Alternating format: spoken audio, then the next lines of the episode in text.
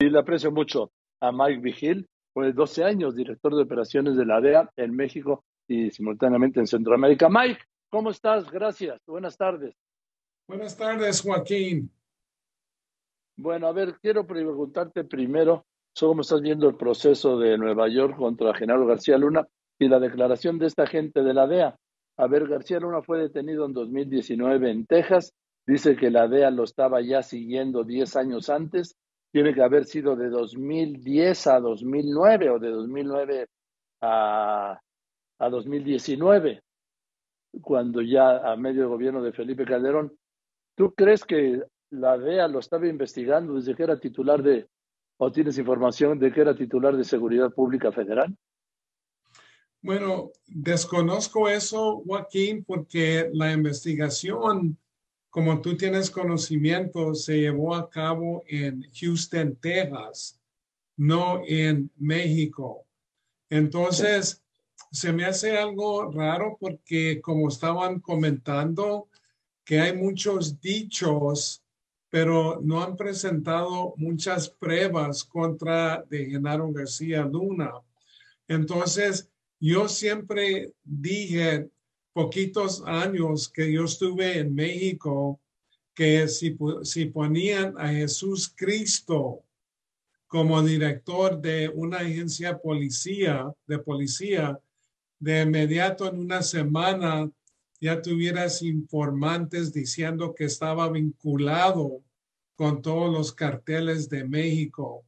Entonces, por eso es muy importante desarrollar pruebas, porque si te dejas llevar por un narcotraficante que dice cosas así y no hay pruebas para confirmar lo que están diciendo ellos, y no hay muchas cosas, como dije, que uh, Jesús Zambada declaró que en el juicio de Chapo Guzmán, que le entregó 6 millones de dólares, eh, como 3 millones en una ocasión y luego 3 millones en otra ocasión en un restaurante, en un maletín. Entonces, eh, 3 millones de dólares no va a caber en un maletín y no creo que en 20 maletines. Y luego también uh, declararon en el juicio de Chapo que le habían pagado al presidente 100 millones de dólares como soborno, pero era bajo de la administración de Peña Nieto que capturaron a Chapo Guzmán por la última vez y fue extraditado durante ese mismo sexenio.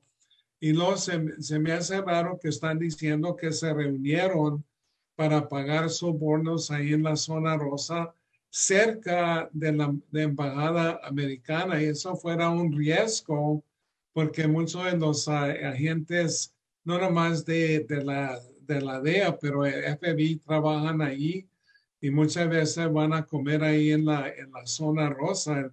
Entonces, yo creo que eso fuera uno de los peores lugares para tener reuniones con, con uh, narcotraficantes.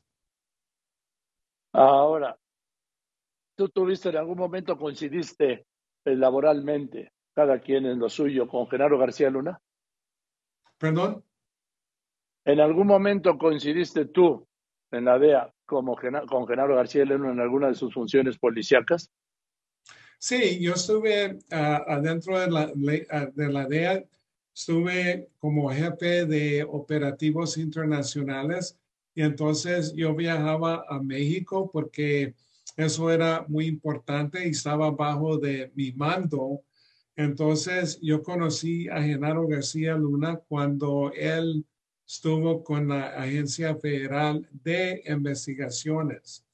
Entonces, uh, yo me jubilé en 2004, pero yo de todas maneras estaba en el sector privado y iba a México y entonces iba a visitar el búnker porque nosotros estábamos tratando de hacer negocios de inteligencia, entrenamiento, muchas cosas.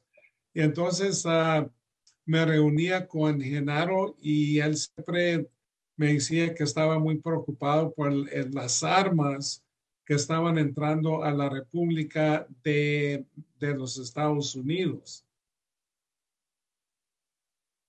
Y ya, ya no lo volviste a ver. No.